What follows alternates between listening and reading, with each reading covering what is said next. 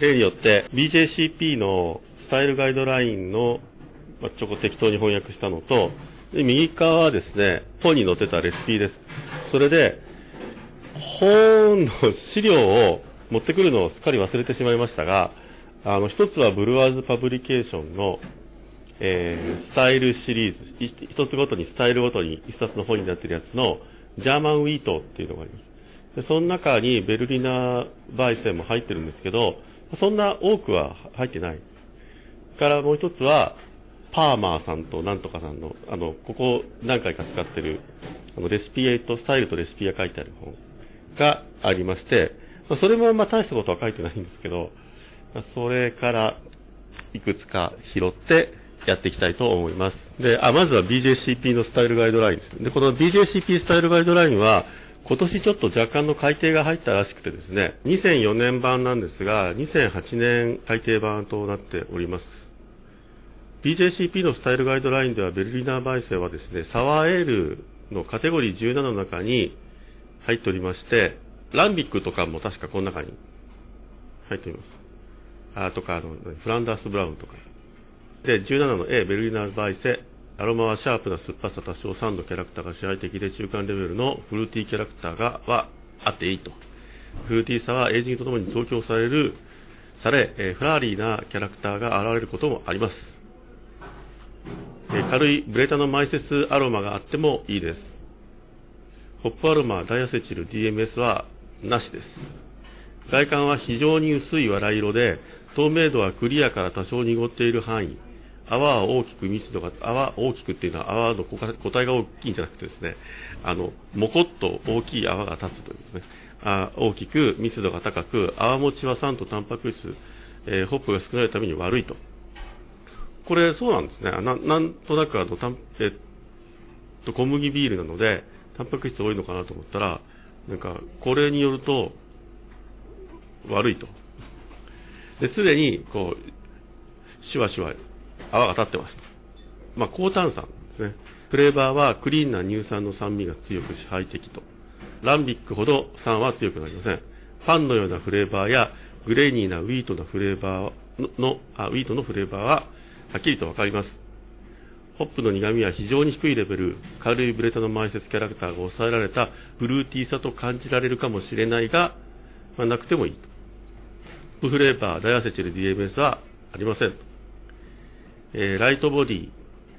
マウスフィールはライトボディで、非常にドライなフィニッシュでカーボネーションがとても強くて、アルコール感はなしです。全体的な印象は、非常に色の薄い、酸っぱい、リフレッシングで、ローアルコールなウィートエールというのが、まあ、印象です。歴史、ベルリン地域のスペシャルティで名物ですね、1809年ナポレオン兵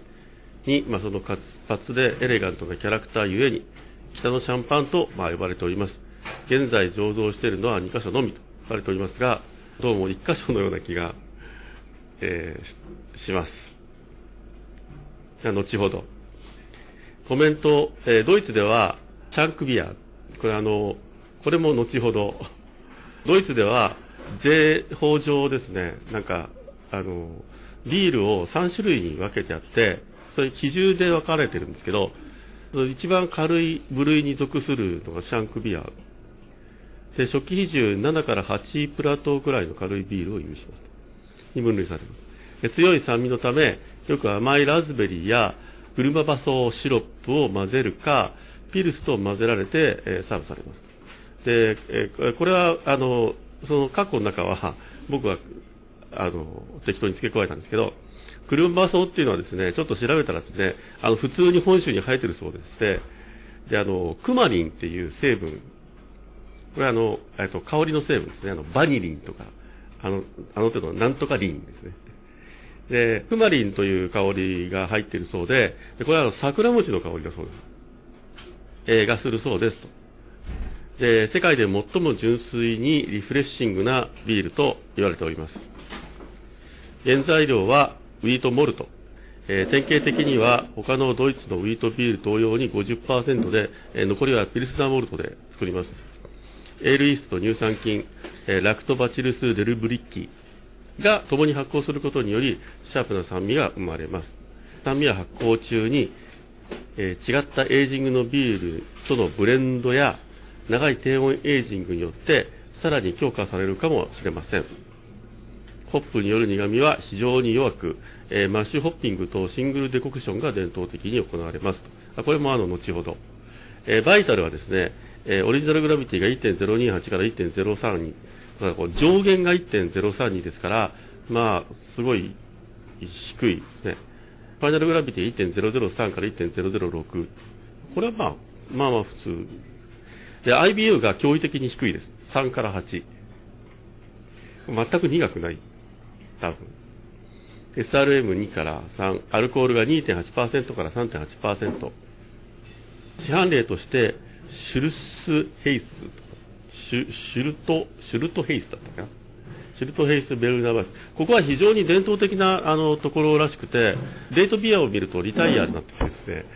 あのここのサイトを見ると、この浄土市のサイトを見てもですね、すでにあのこのビールはないんですね。ので、えー、まあ、多分ない。それから、多分皆さんは見かけたことが、今はどうか知りませんけど、よく輸入されていたベルリナー・キンドル・バイス。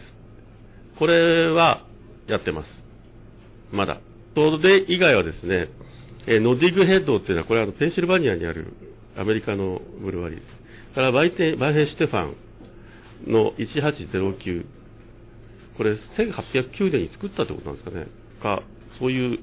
銘柄があるのかどうかわかりませんが、これはなんと5%もアルコールのあるものだそうです。代表的な市販例とは言えないような気がしますが、バ、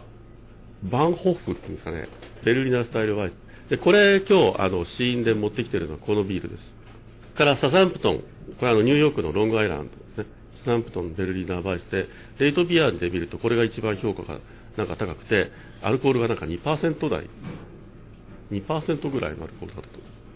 からベスレヘム、ベルリナーバイス、これもアメリカです。からスローフロ、スリーフロイズは、これあの、インディアナですね、の、ディースコっていうんですか？っていうのがあるらしいと。いうことで、スライドに戻りまして、ベルリナーバイセの特徴は、まずドイツのビールの中で最も酸っぱくて、喉の渇きを癒すビールでありますと言われています。低比重から乳酸菌とイーストの発酵によるビールです。からライトでリフレッシングな泡立つ夏の、まあ、ビールだけども別に夏でなくても飲んでいいですよと。非常にあのシャープな酸味がありますのでで、これを中和させるために混ぜ物をする珍しいビールですが、現在最も一般的に混ぜられているのがラズベリーシロップだそうでして、一応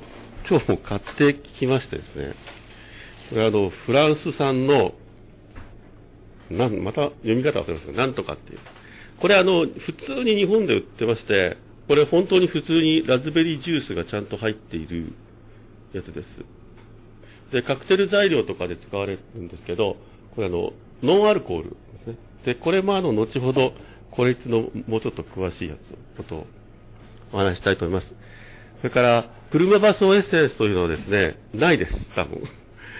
それで、その先ほど言いましたように、このクマリンというのが入っているということで、おそらくは、あの、桜のエッセンスっていうのはあるんですよね。とか、桜のリキュールっていうのがありますので、まあ、そういうのを入れるといいかな。で、これはあの、見た目がグリーンです。なので、あの、このクルババソウの葉っぱから作った、まあ、エッセンスなんですけど、まあ、桜のレスリキュールを入れるとですね、グリーンでは当然ないので、ちょっと感じは変わりかもしれませんが、味はちょっと想像できるのではないかと思われておりますが、今日は買ってません。それから、キャラウェイシュナップスというのを入れることがあるらしいです。で、シュナップスというのは、ドイツで一般的に、あの、アルコール度数の高い蒸留酒を示しますが、このキャラウェイシュナップスというのは何かというとですね、瓶にえティースプーン2杯のキャラウェイシードをですね、入れて、まあ、100ミリから200ミリのウォッカを注ぎ、1週間ぐらい置いておいて、別の瓶にこして取るというので簡単にできるそうで、でそれを入れるらしいんですけど、どう入れたらどうなるのかってよくわかんないんですけど、えー、こういうのを入れることが。えー、他の飲み方として、えベルリンの人たちはですね、風邪の治療にですね、ホットベルリナーバイスにレモンジュースを入れて飲むそうです。あの、本当かどうか、まあ、一応、本には書いてあるんですけど。で、ベルリン、二つ、先ほどのスタイルガイドラインに二つの醸造所が作っていますとありましたが、えー、ベルリナバイスを作る、えー、二つの醸造所がベルリンにあります。で、一つはこの先ほどの言ったシュルトハイスっていう、えー、これは最も伝統的なベルリナバイスの醸造所で、ワートを3、4ヶ月エイジングしたビールと乳酸菌を入れて、要するにですね、まずワートを作ってですね、それに乳酸菌と一緒に3、4ヶ月経ったビールをブレンドするんですね。それから3ヶ月から12ヶ月間置いといて発酵及びエイジングを進ませるというふうにマイケル・ジャクソンの方に書いてあります。でさらにですね、瓶詰め時にあのクロイゼニングをします。クロイゼニングっていうのは、現在発酵、もう発酵が終わっちゃって瓶詰めをするときに、現在発酵中のビールをちょこっと取ってきて入れると。それで瓶詰めすることによって、ボトルコンディションをするのを、あの、クロイゼニングって言いますけど、えー、クロイゼニング及び乳酸菌も新たに瓶詰めするときに追加するらしい。で、それで4週間ほどボトルコンディションをして、販売されるんですが、出荷されるんですが、ベルリンのマニアはですね、うちでさらに1年から2年、6度から7度ぐらいの温度でエイジングする、して、なんか楽しむらしいです。ですので、レートビアを見る、あ、で、ここのビールが多分ないんですけど、すでに。で、レートビアを見ると、レートビアの一番最近のテイスティングが、去年の11月か12月だったので、まあ、多分、市場には若干まだある可能性がないくもない。だから多分個人のうちには結構まだある。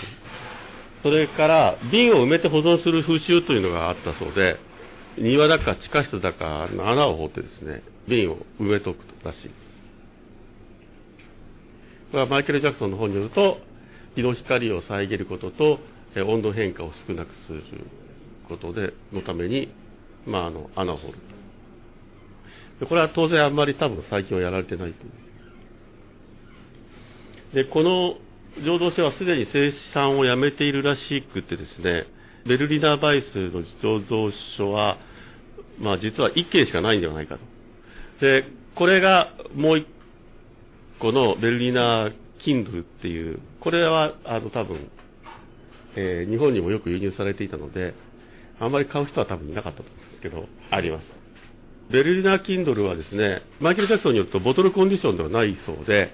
タンクでコンディショニングしたやつを、まあ、瓶詰めしてるらしいと。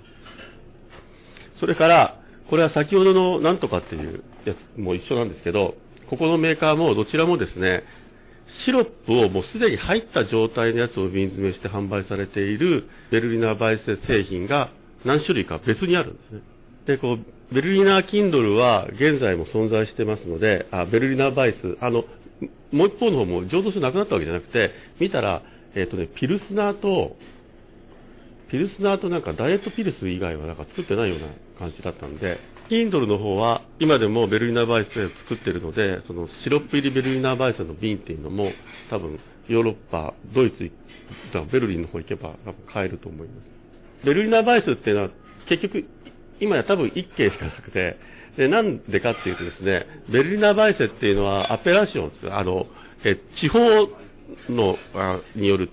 故障の統制がかかっていてですね、いわゆるケルンで作られたビールでなければケルシと名乗ることができないように、ベルリナーバイセはベルリンで作られたビールでなければベルリナーバイセと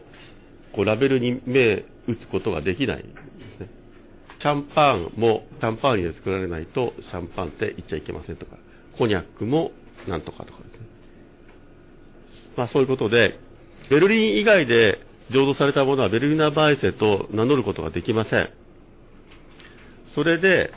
今日持ってきたやつはですね、これ見てもらうとわかるんですけど、ベルリナースタイルバイセって書いてある。このビールは、あの、ライプチヒで作られてまして、えっと、ベルリンよりもちょっと南のとにある町です。で、ここの、ベルリンの外で作られているので、えー、バンホフベルリナースタイルバイステと言われてますが、まあアメリカはあまり気にしないでですね、あの、ノッディングヘッドベルリナバイセとかですね、あの、サダンプトンベルリナバイセとかも適当に使ってます。歴史としては、文献に残っている最初のベルリナバイセの醸造の証拠というのは、まあ、1680年に遡るそうで、あんまり昔ではない。17世紀。産業革命が始まる頃ですから、まあ、そんな昔ではない。えこの頃からですね、パブオーナーは陶器瓶に入れたベルリナバイスをセラーの穴掘って埋めてたらしい。で、保存してたらしいです。ナポレオン軍が、えベルリンに来た頃とも、もうそれから随分あの先の話ですけど、後の話ですけど、ベルリナバイセはですね、巨大な3リットルの、あ 3, 3リットルのですね、あのこうチューブのようなグラスで飲んでたそうです。で、これを飲むのに、一人で飲めない。誰かがこう、その瓶を支えないと飲めないというようなグラスで飲んでいたそうです。で、このナポレオンにはなんか逸話があって、これは誰から聞いたか、多分田村さんだと思うんですけど、田村さんのなんかの講義だと思うんですけど、ベルリナーバイセはナポレオン軍がベルリンに入ってきた頃に、えっ、と、そのナポレオンの軍から北のシャンパンと言われる。で、一つはその伝統的な方がですね、ボトルコンディションをやってるっていうのもあるんですけども、非常にデリケートで、まあ、ちょっと酸味があって、ビール的なものは一切ない感じで、まあ、シャンパンっぽいというのはあるんですが、逸話としてですね、そのナポレオンがとてもシャンパンが大好きで、遠征するときに、いつも、まあ、お抱えコックだかソムリエだかが、こう、シャンパンを山のように抱えていくんですよ。ところが、まあ、ベルリンぐらいに来た時にそろそろ着き始めちゃって、あの、ナポレオンが、じゃシャンパン持ってきてって言われて、で、あすいません、切らしましたとは、口が裂けても言えなくて、行っちゃうと命がなくなる状況だったので、仕方なく地元のビールをこう差し出した。あ、ビールと言わずにですよ。そしたら、こうちょっと変わってるけど、まあ、いけるじゃないの っていう話があって、ナポレオンはそれをシャンパンと勘違いしたのではないかという逸話があるそうですけど、まあ、どこまで本当か分かりませんが、ナポレオン兵からは北のシャンパンと言われて、それ以降北のシャンパンという言葉が定着しております。それでですね、この3リットルでしたっけ ?3 リットルも入る巨大なあのグラスはですね、あの当然、その後廃れましてですね、平たいゴブレット、あの聖杯型っていうんですか、あれが最も一般的にベルリナーバイスを飲むグラスと現在になっております。ベルリナーバイセはですね、シャンクビアっていう、初期比重が1.028から1.032ぐらいの範囲内に分類されています。それに対して南のバイセン、いわゆるあの他のベルリナーバイセンじゃない、あいわゆるジャーマンバイセンはですね、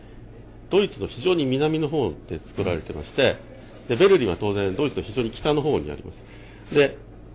北のベルリナーバイセンに対して、ここでは南のあのバイセとか、南のバイテンとか言ってますが、南のバイテンはフォルビアという範囲になります。でこれはあの税制の区分だそうで、このシャンクビアというと、フォルビアっていうのと、スタルクビアっていうのがあるそうです。で、スタルクビアっていうのは、例えばボックだとか、バイセンボックだとか、そういったものがスタルクビアで、えフォルビアはそのバイセンとか、多分ピルスとか、そういったものはそのフォルビア。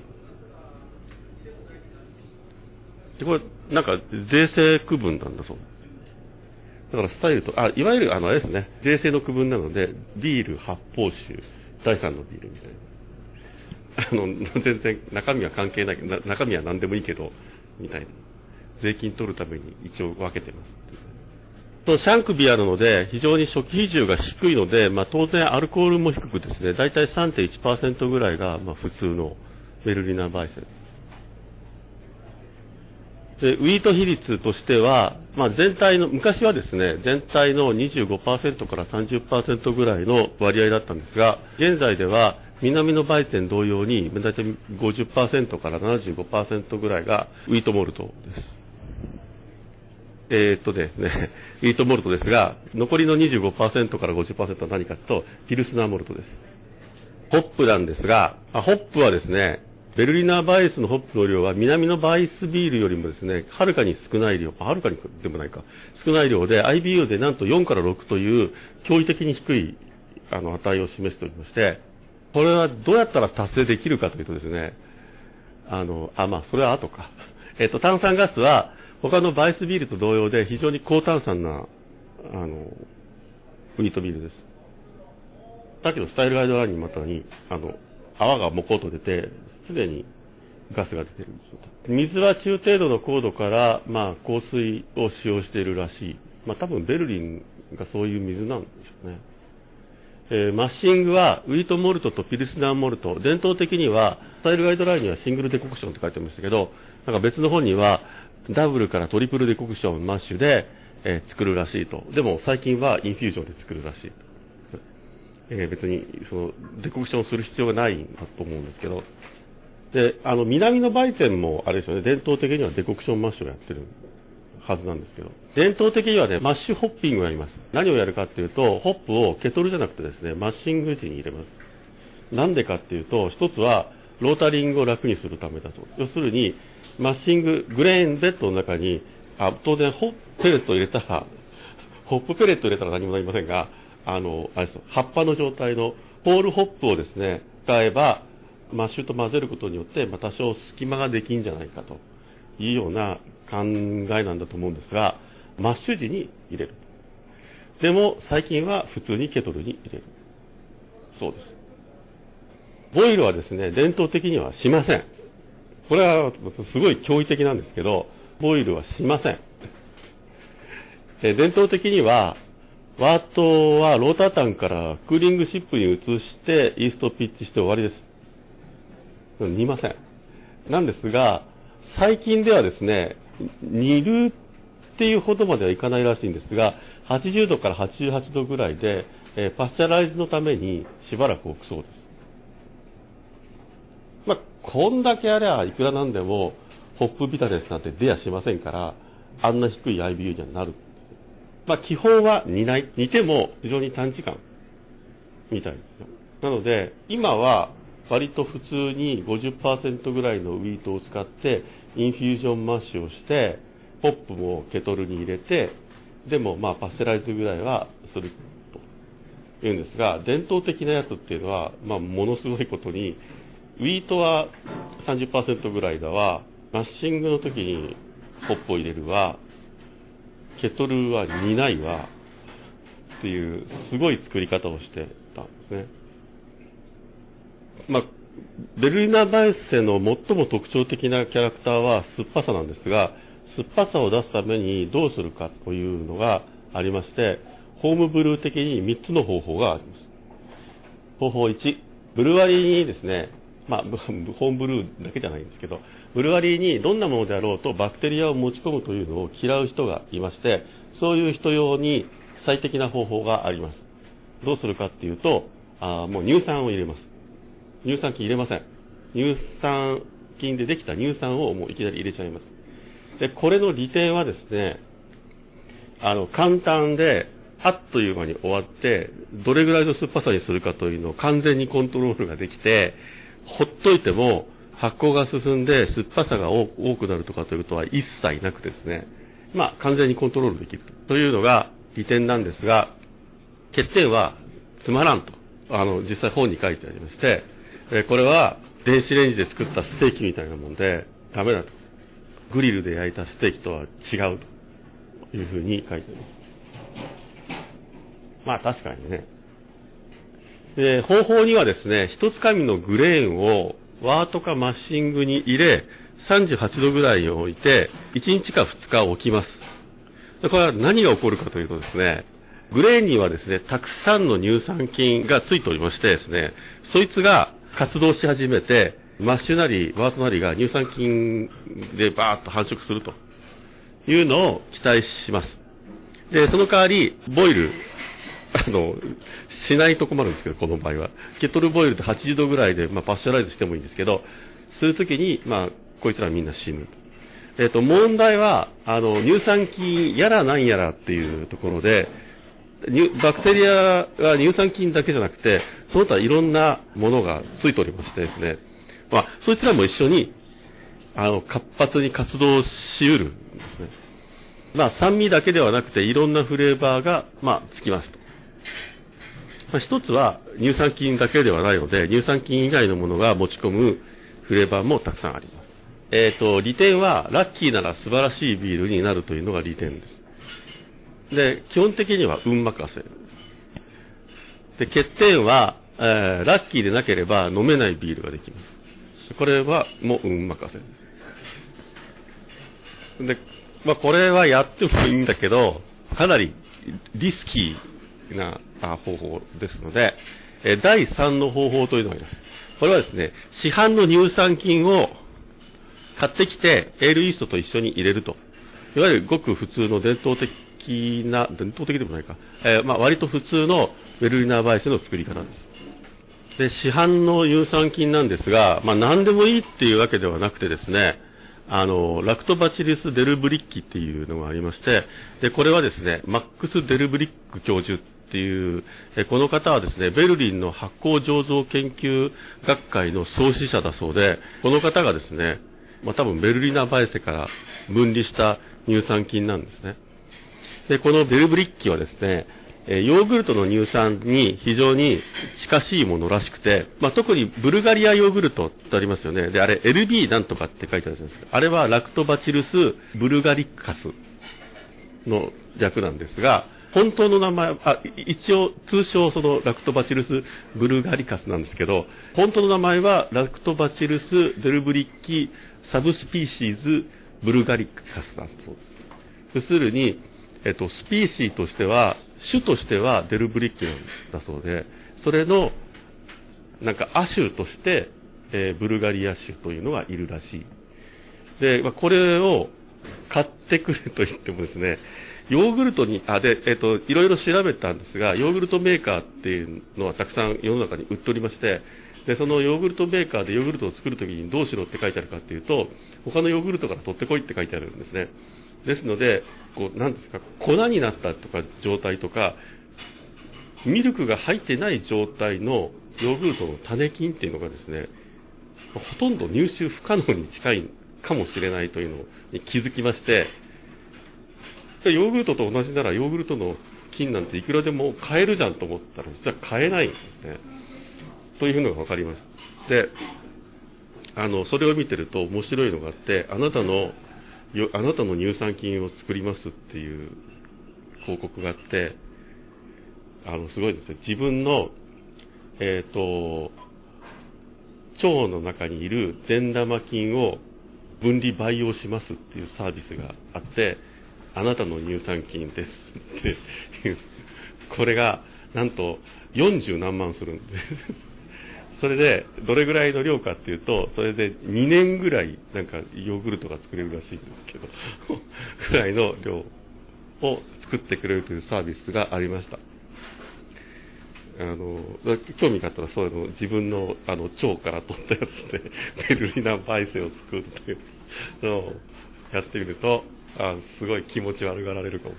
れない。えっと、この利点はですね、乳酸だけではなくいろんなフレーバーもできる。当然あの、乳酸菌は純粋に乳酸だけ作るってわけじゃなくて、他のいろんなフレーバーも作るはずですので、単に乳酸を入れるっていうやつよりも、まあいいわけですよね。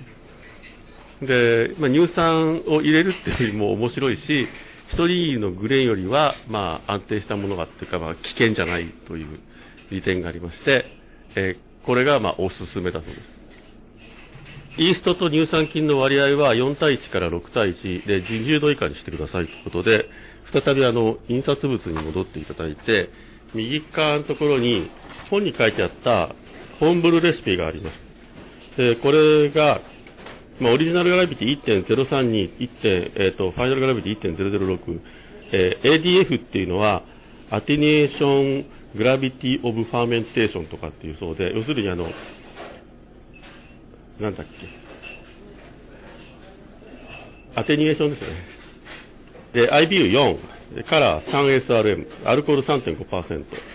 で、材料はエクストラクトで、ピルスナーと wheat の extract 全く同量ですね。1.24kg の LME っていうのは liquid malt extract です。シロップですね。を使って作るか、もしくは、 all grain の場合は、ピルスナーモルトは4.2ポンドのピルスナーモルトと3ポンドの wheat malt を使ってします。マッシュは65度で90分。それからホップはですね、これ、マッシュ若干低めなんですよね。えーホップはハラタウ4%のものを、あ、量書いてないですね。えっ、とね、量が、確かにこれ1オンスなんですよ。28グラム。1オンスも使って IBU が4にしかならないんですね。すごいですよね。で、ボイルは15分。えトータルボイル自体が15分。15分しか煮ません。イーストはホワイトラボの WLP011 ってヨーロピアンイーストもしくは Y イーストの1338のヨーロピアンイースト。と、それの説明が下の方に書いてありますが、Y イーストにはヨーロピアンエールの、え説明が一切書いてありませんでした。ホワイトラボの方は、 malty で northern Europe origin の ale yeast で、low ester production で、 clean profile で、 little to no sulfur production で、えー low attenuation で、えーと、 malty character に寄与しますと。で、 good for、アルト、ケルシュ、 malty English ale、えー fruit beer と。で、 attenuation が65から70%で、 flocculation medium と書いてあります。まあ多分、あの、ほとんど変わらないもんだと思います。それから、もしくは Safale の、えー US05、それから乳酸菌なんですけど、乳酸菌はホワイトラボも Wyeast もですね、売ってます。ホワイトラボの場合は WLP677 っていうラクトバチルスっていうのと、Y イスの場合は5335のラクトバチルスっていうやつです。それで、そっちの方は、Y イイーストの方ではですね、え説明がちゃんとありまして、えー lactic acid bacteria isolated from Belgian brewery から、え分離したあ乳酸菌だそうです。で、 moderate level の acidity で、commonly find in many type of beer, including グーズとかランビックとか sour brown とか、えーベルリナーヴァイセとかで、えー見られますと。で、えー、何やらかんやらと。ホワイトラボの場合は、 lactic acid bacteria produces moderate レ、これ同じですね、えっと、 moderate level の、あの、あんまり強くない酸っぱさになりますよと。それから、ランビック、ベルリナーバイス、サワーブラウングーズの中で見られます。ということで、まあ、まあ、同じことが書いてありますね。本質的に多分同じもんだと思います。このように、売ってるんですけど、なんかお店で売ってるのはあんまり見たことないんですよね。一応あの、ホワイトラボの通販ページでは、ちゃんとオーダーできるようにはなってます。えーその割合がだいたい4対1から6対1ぐらいにして、で、20度以下で、あ、これは確か19度で、このレシピは19度で発酵させろって書いてます。あ、それで、あ、死因を、どうしましょう？あの、最初はそのままなんですけど、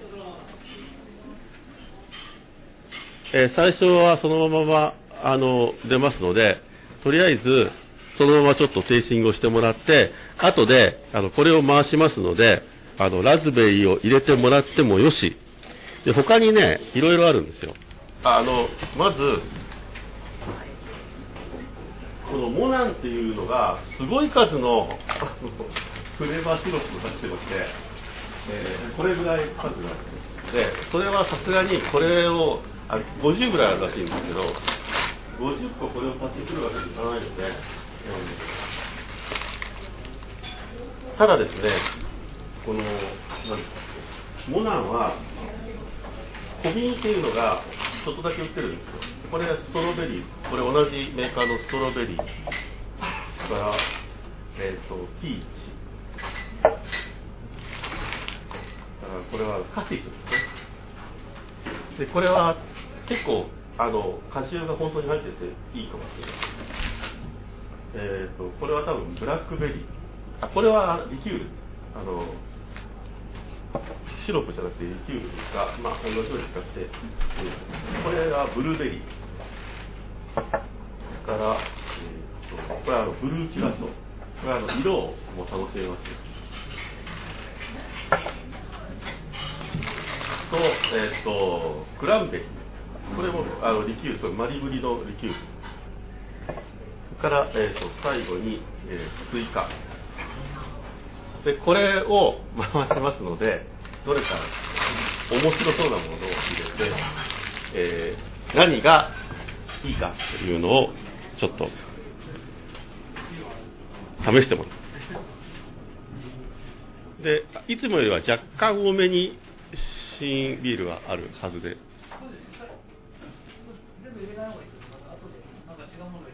あ、じゃあ半分に。